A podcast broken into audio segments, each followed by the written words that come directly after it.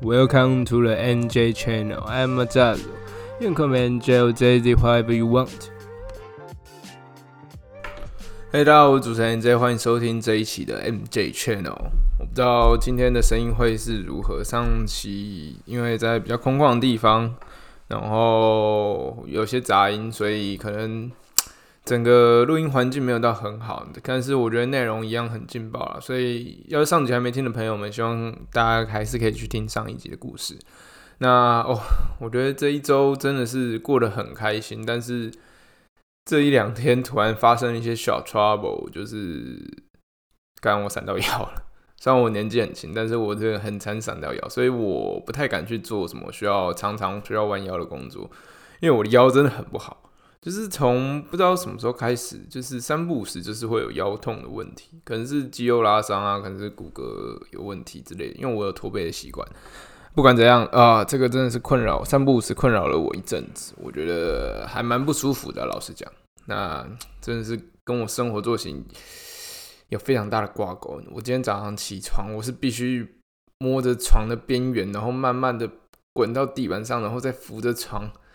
起来的那那么惨，就是你知道，就像是一个嗯。残废吧，我不知道，我不知道有什么更好的词，因为我觉得植物人是完全不能动的，所以我就嗯，大概像残废那样，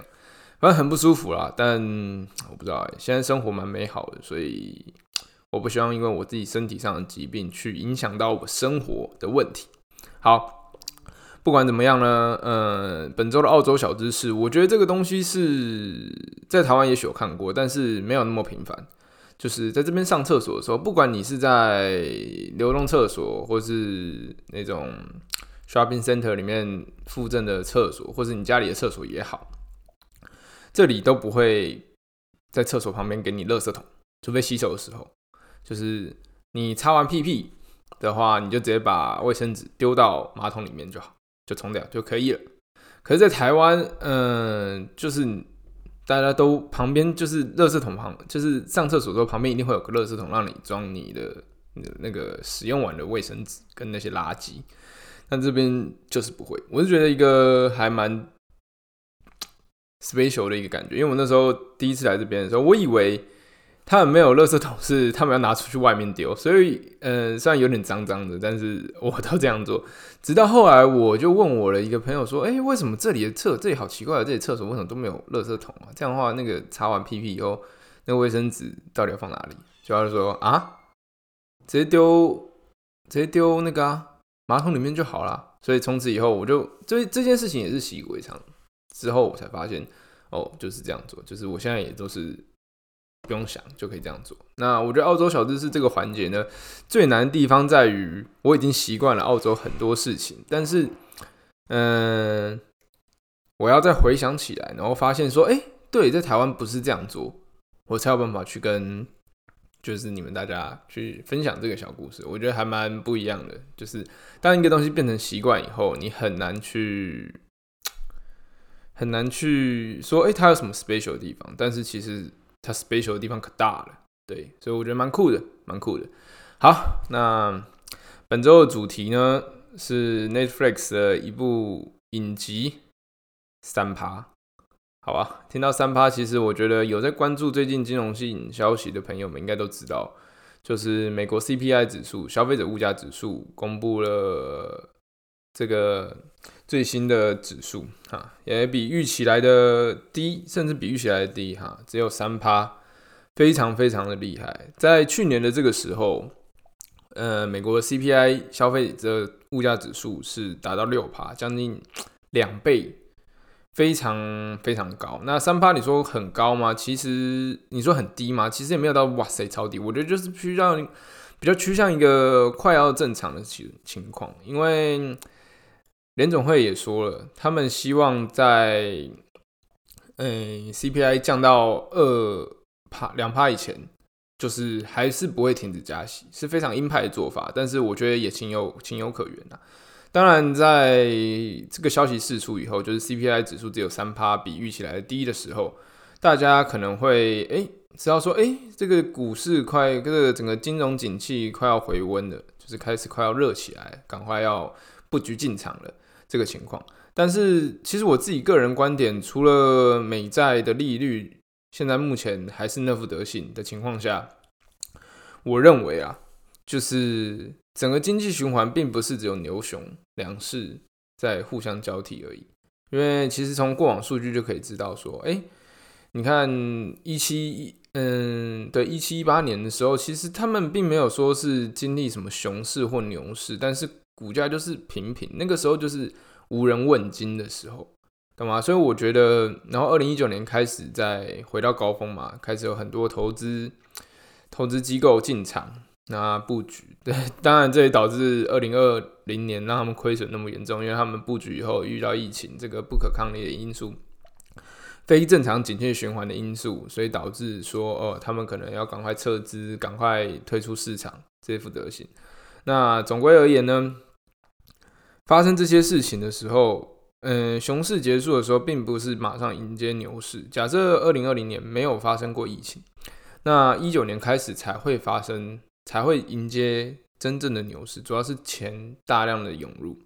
那一七一八年，你看其实比较少人在去 focus 在哦股票干嘛干嘛干嘛干嘛的。对，当然当然还是每个时期总是会有一两只炒股话题性的股票去做，但是整个金融的循环呢，不只是这单单一两只股票或是什么什么概念股所引起的。CPI 指数就是这个非常非常大的原因，因为。消费者物价指数，你需要让就是整个就是人民嘛，你们在生活所需的一些东西上面，包含你们的电用电的费用啊，用水的费用啊，或是你们呃或是大家在买东西吃饭的时候的开销，这些都是息息相关的。虽然大家可能会觉得，哎，嗯，涨个五块十块，就小时候我会觉得说，哎，一个便当涨个五块十块，应该没那么夸张吧，就是还好吧，虽然。就是总归而言，还是会被人家拷贝。但是我是觉得说，嗯，我小时候觉得说，哎，应该没有那么严重吧？他们有点大惊小怪哦。但是这东西当然是叠上去的。那可能这一次没有涨，可是下一次涨这样之类。反正一次涨就会消费者就会不太舒服嘛。那不止大家吃东西，嗯，消费成本变高。那你们就是大家。可能用水用电啊，这些也是在慢慢的增长。那这个增长幅度，大家都是说没有比薪水来的高啊。但是我就觉得，嗯，是没有比他高，没错。但是也没有到说，哇靠，日子完全过不下去。有时候就是还是要拮据一点，没错。那好，再谈回股市的方面，呃，这一次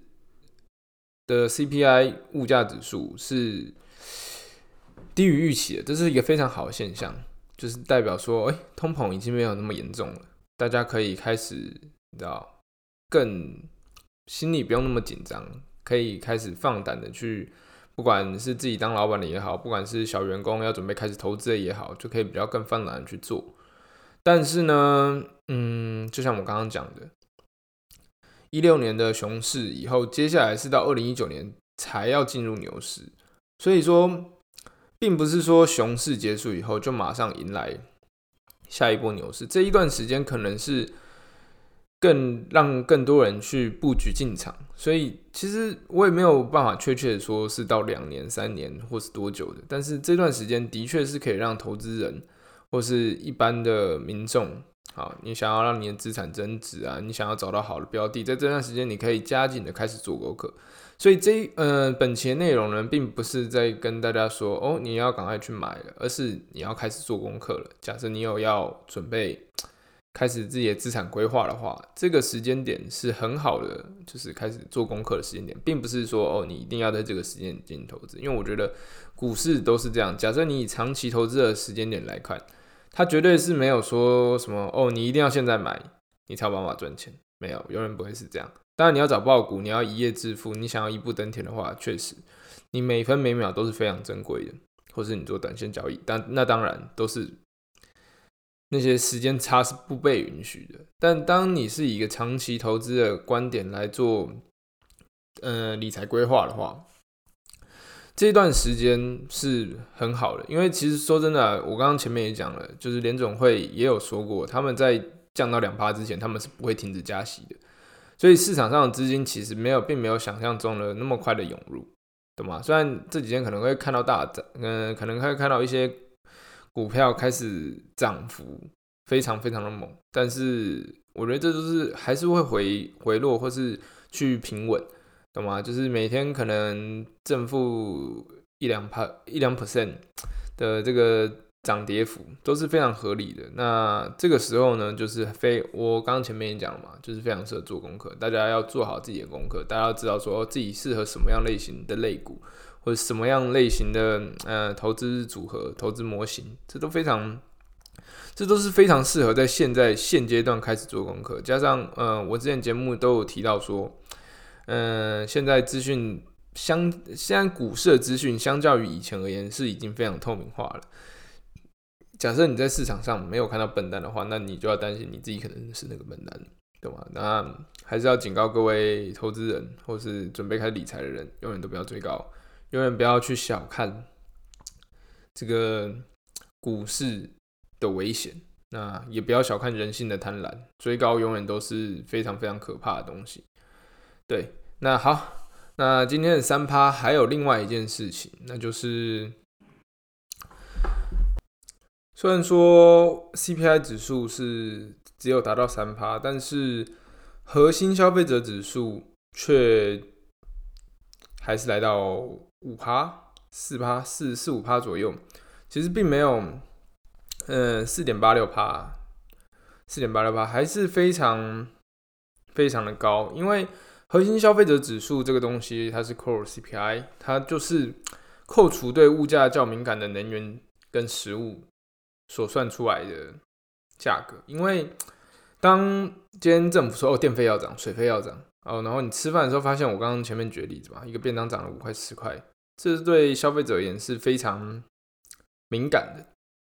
大家会立马察觉到不对劲，会立马知道说抓塞怎么办，懂吗？但是作为公司行号的话，你们可能很多嗯原物料上涨是隐性的，懂吗？你可能是压缩你的成本空间。然后用一样的价格去贩售给消费者，所以核心消费者指数更能精确的代表，更能精确代表整个物价到底有没有趋于回稳，因为他们不比较不需要顾虑，然后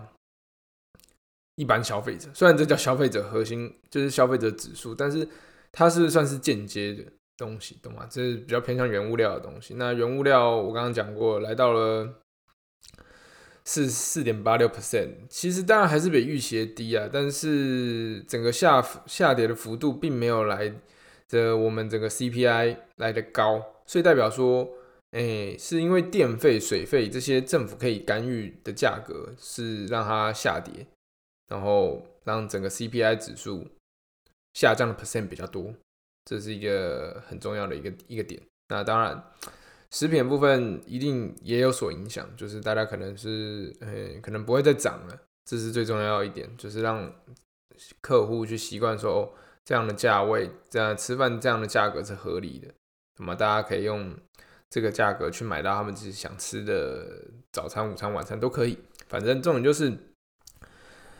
价格回到平稳的阶段。大家不需要去担心说哦哟，这下一餐我今天可能只带一百块出门，因为我买个便当可能平常就是九十五块啊。那你下次去的时候哦，变一百零五块，完蛋了，你只能去吃 seven 了，懂吗？所以就是为了避免这样的情况，当然，